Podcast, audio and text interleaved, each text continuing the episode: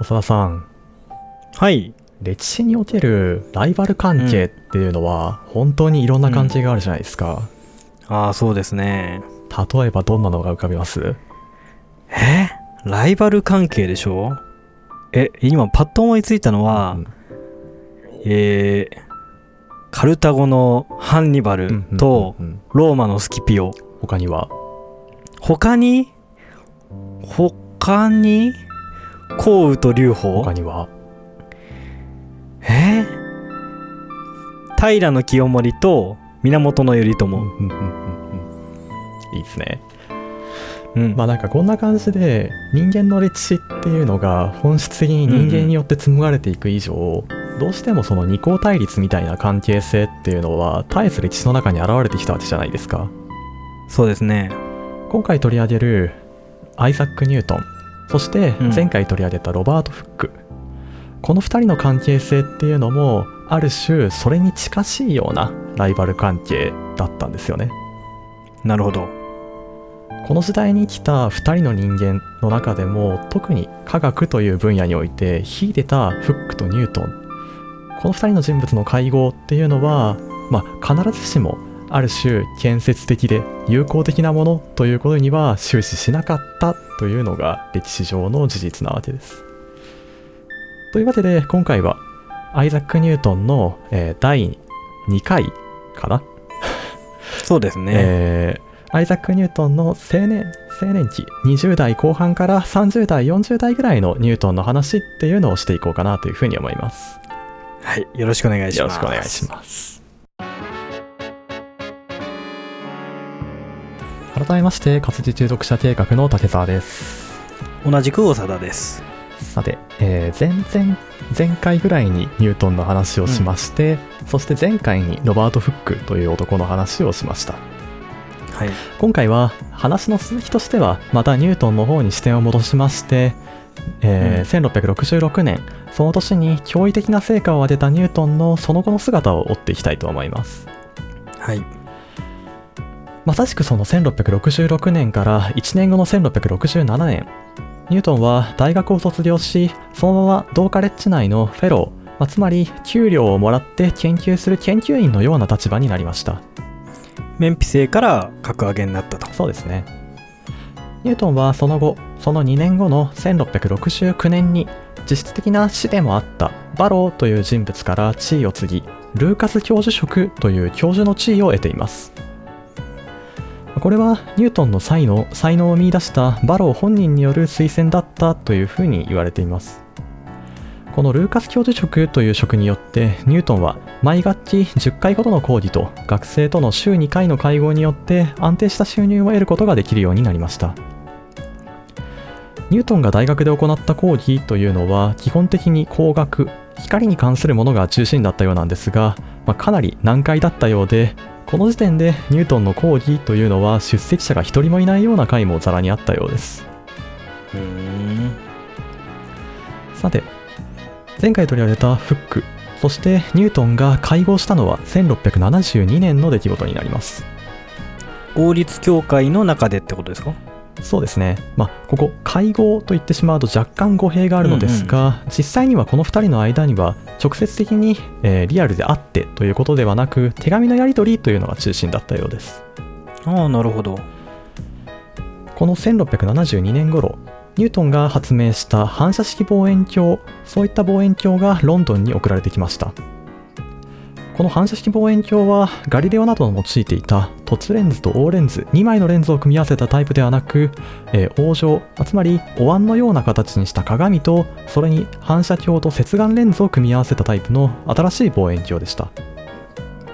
このニュートンの作った反射式望遠鏡は小型ながら従来の望遠鏡よりも鮮明で大きな像を見ることができるという点に大きな強みがあったようです。ニュートンの望遠鏡は師匠でもあったバローによって国王のもとへ送られロバート・マレー、ポール・ニール、クリストファー・レン、そしてロバート・フックなどの王立協会の重鎮の面々たちによって直接王の面前で見聞がなされました。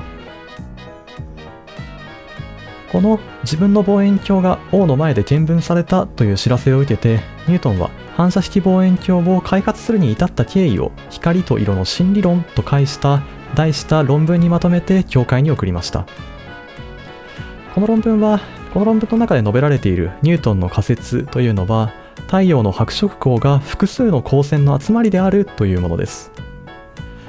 有名なプリズム三角形のガラスを用いた光の分光実験っていうのもここが素質になっています。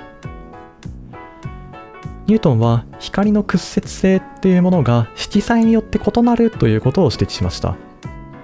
最も屈折率の少ない色が赤であり最も屈折率の大きい色は青であるというふうにこの時点でニュートンは述べています。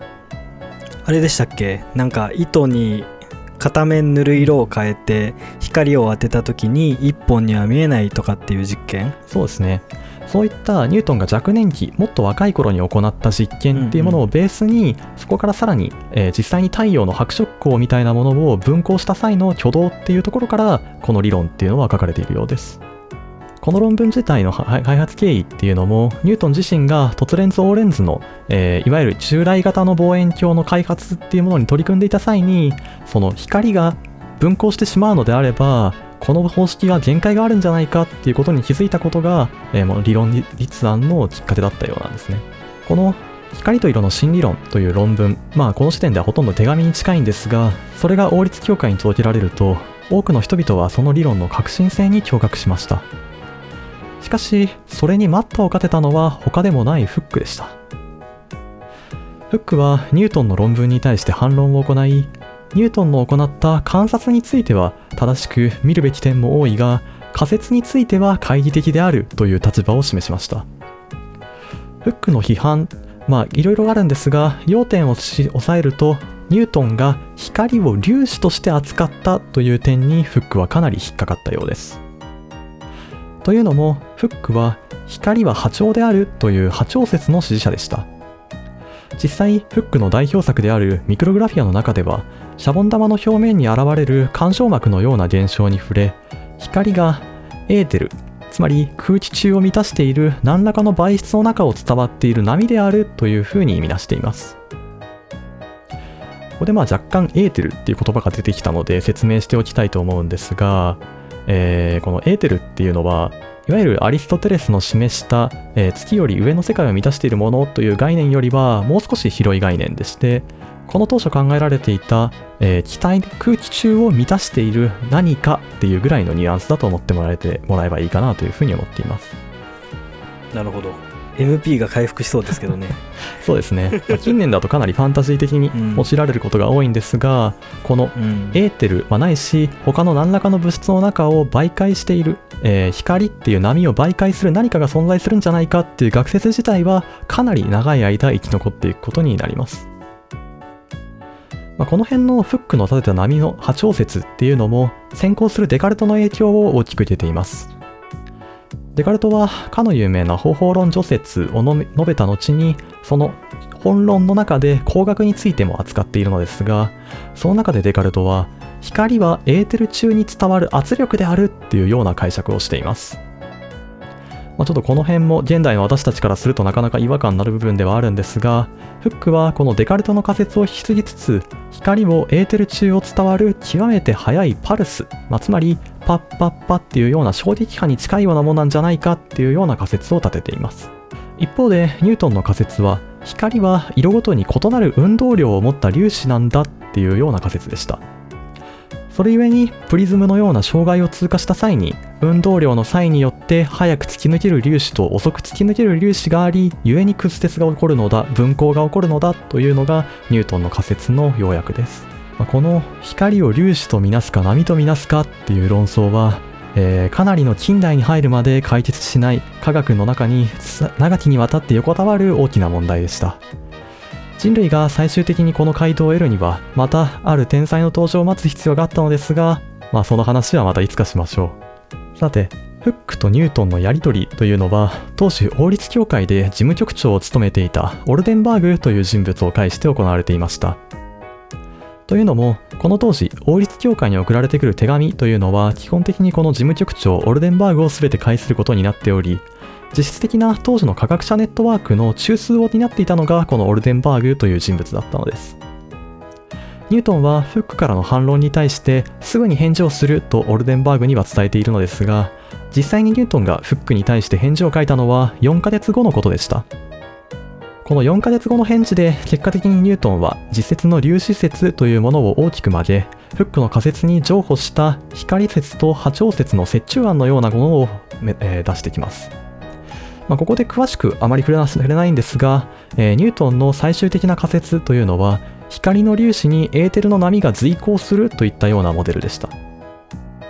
えー、こういったニュートンからの論文またそれに対するフックからの応答というのでフックからの批判を受けニュートンはある種自信を失ってしまったようです。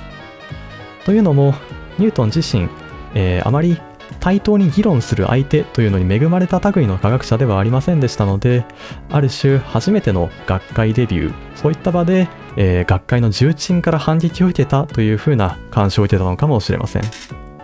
事実ニュートンはこの後出版を予定していた工学講義という本の出版を取りやめてもいます。またその後この光に関する論争というのはニュートンに対して何人かの論客を生むことになりました。この論客とのやり取りの中でニュートンは疲弊していきます。実際1673年1年後にはそのオルデンバーグに対し私を王立教会から外してくれっていうような手紙まで送っています。ま結果的にオルデンバーグからの引き止めもあってニュートンは教会にとどまったのですが、まあ、この辺りのエピソードはニュートンの人間性みたいな部分がかなり垣間見える部分なのかなと思います。ニュートンを孤高の天才というふうに見なす人も現代では多いのですが青年期、まあ、あるいは若年期のニュートンに対する印象としてはかなり正確なのかなというふうに思っています。というのも先ほども言った通りニュートンの周囲にはバローのような偉大な死は死こそいたものの対等に議論してくれる友人もしくは対等な立場になってくれる人間っていうものがほとんどいなかったっていう点が挙げられます。この点は王立教会という環境の中で多くの人々に揉まれながら活躍し続けたフックとかなり対照的な科学者としての人生を歩んでいたのかなという感想です。このフックとの論争これはニュートンがニュートンにある種病気をもたらしました。というのもニュートンはこれ以後研究の発表を病的に嫌っていきほとんど自分の研究成果を外に出さなくなってしまったのです。さてフックとのやり取りからの3年後にあたる1675年。フックとの論争による傷も多少癒えたニュートンは光の性質を説明する仮説そして観察についての講話という2本の論文を王立教会に再び送りました。この論文に対してもフックは反論を行っています。フック曰くニュートンの主張はミクログラフィアにほとんどが述べられておりそれを多少進めたのに過ぎないんじゃないかっていうようなものでした。これに対してニュートンはすぐさま反論を行っていまして、まあ、その返答を要約するとフックの仮説自体もデカルトなどの先人に追うところが多いじゃないかっていうような反論でした、まあ、ある種再び激しい対立を予感させるようなやり取りです。しかしある種奇妙な話なのですがこのニュートンの反論に対するフックの応答というのは途端に友好的なものへと変わっています。一節を引用しますと王立教会の会合で読まれたあなたのお手紙を拝聴してあなたが私を何か誤解しておられるのではないかと思いました。これまでも同じような意地の悪いことをされた経験があることを思い出しこの疑惑が募りました。このニュートンの反論に対するフックの返答っていうのはえー、オルデンバーグを介さずに直接ニュートンに送られています。というのも当時フックとオルデンバーグは特許をめぐるいざこざである種対立関係にあったようです。どうやらフックはニュートンとフックのやり取りがうまくいかないということにオルデンバーグの思惑、まあ、あるいは悪意が絡んでいるのではないかという可能性をに思い立ったのだと思われます。まあ、実際のところこのオルデンバーグという人物が悪人ある種何らかの悪意を持っていたのかというのは結構微妙なところです。まあ、あのフックもニュートンもある種この時代の科学者という変人の最先端みたいな人物ですので一癖も二癖もある人格ですして、まあ、決して聖人君主ではなかったっていうところが挙げられます、まあ、事実この後オルデンバーグが亡くなった後もフックとニュートンの間の確執というのは解消されることなく継続していくこととなりました。フックからの和解の申し出の手紙。これに対するニュートンにニュートンからのフックへの返事というのはえーその和解を受け入れる内容でした。このニュートンからフックに向けた手紙というのはある一節が非常に有名ですのでせっかくですのでそのまま引用しておこうと思います。ところであなたはこの問題の研究における私の能力を買いかぶっておられます。デカルトの成したことは良き一歩でした。あなたはいくつかの方法で特に白膜の色を哲学的な考察の対象とした点で多くを付け加えました。もし私がさらに遠くを見ることができたとするならばそれは巨人たちの肩の上に乗ったからです。この巨人の肩の上に立つという表現は、まあ、今日まで象徴的に使われており、まあ、科学に限った話ではないと思うんですが学問を学ぶ多くの人にとって引用され続ける一節なのかなというふうに思いますまあ事実、有名なところだと、えー Google の提供している論文検索サービス Google スカラーには検索欄の下にこの巨人の肩の上に立つっていう一節がそのまま書かれてたりもしますね。まあ、ただ、この巨人の肩の上に立つという表現自体は、このニュートンと同時代の哲学者たちの中で、イメージやモチーフとしてよく用いたり、あるいは引用されたりしていた表現のようです。まあこれも誤解されがちな部分ではあるんですが、この言葉自体はニュートンが初出というわけではないようですね。まあただしかし、他ならない科学界の比類なき巨人であるニュートン自身からこういった言葉が出ているということは、まあ、ある種今日科学を学ぶ我々にとっては、まあ、非常にある種励ましというかそういったものになる言葉なのかなと思っています。ニュートンとフックの和解。ましかしながらこの2人の間で友好的な文通っていうものが継続して取り交わされることはありませんでした。まあ、それだけフックとの論争っていうものはニュートンにとってある種トラウマとなっていたようです。1677年王立協会の初代事務局長事務局長を務めたオルテンバーグが亡くなりました。これを機に実験主任だったフックは王立協会の事務局長を兼任。王立協会会長は実質的な名誉職の側面もあったため実質的に王立協会の切り盛りはフックが任されていくこととなります。田舎出身の画家見習いだったデッチから王立協会の支配者へ。フックの人生はまさにこの時頂点を迎えたと言っても過言ではないでしょう。フックはより王立協会の仕事にのめり込んでいくこととなります。この頃からフックはニュートンに文通の再開を申し込んでいます。フック曰く王立協会での出来事を手紙で送るのでそれに対する意見を聞かせてほしいというような申し出でした。またこの手紙の中ではその申し出に加えて惑星の運動を接線方向に向かう垂直直線運動と中心方向に向かう牽引の運動の複合だと私は考えているのだがそれについての意見を聞かせてほしいっていったような力学的な問いをニュートンに向けて投げかけています。まあちょっとこの部分は少し補足が必要かなと思うんですが、まあ、なんかいわゆる、えー惑星の円運動っていうやつをフックは2種類の運動から解釈できるっていう風に解釈したんですね。えー惑星の運動に対する接線方向、まあ、円に対する接線なので円に接する垂直な線を描描いてもらうといいと思うんですがその方向と真ん中に向かう2つの運動その2つのえ複合的な運動なんじゃないかっていうことをフックはこの時点で指摘しているわけです。まっすぐ飛んでいく球とそれを引っ張ってる力があるから、うんまあ、回ってるよねっていうそうですね。ことになるってことか、まあ、なんかこれ自体は結構現代から見てもいい線を言ってるんじゃないかなっていうような印象はあるんですがただこの手紙を受け取ったニュートンは当時母親の葬儀やそれに続く遺産処理っていうことで半年ほど田舎に帰っており科学からは若干身を引いた状態だったということもあってフックに対する返事っていうのはそれほど色良いものではありませんありませんでしたただフックに対して仮説を検証するための実験提案みたいなことも行っています。まあ、その後もフックとニュートンの間にはこの力学あるいは天文学に関する手紙のやり取りっていうのがある種ケンケンゴーゴーで半分喧嘩腰になりながら続いていくことになるのですがこのやり取りというのはある種孤立した科学者だったニュートンにとって非常に大きな刺激となったようです。この手紙のやり取りまたそれによるニュートンへの刺激というのはニュートン自身さらには科学の歴史までをも大きく動かしていくあの本の出版へと動かしていくことになるのです。1684年の1月フックは重力の逆地上速を原則として全ての天体運動を論証することができると2人の友人たちの間の会話で少し漏らしました。これは計算式による導出というわけではなくフック自身の経験的直感によるところが大きかったようです。事実フックはその後この問題の証明に取り組みましたが形にすることはついぞできませんでした。同年1684年の5月ある若者がニュートンのもとを訪れました。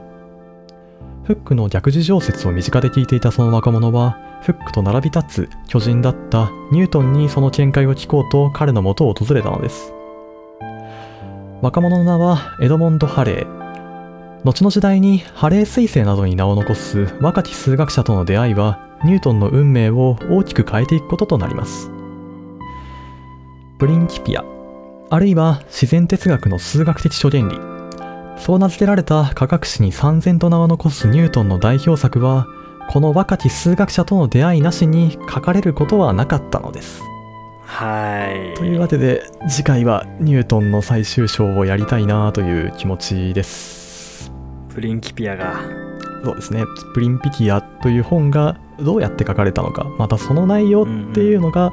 真の意味で衝撃的だったのはどこだったのかそんな話をできればなと思います。なるほど。というわけで今回も終わりましょうか。はい。ありがとうございまありがとうしたございました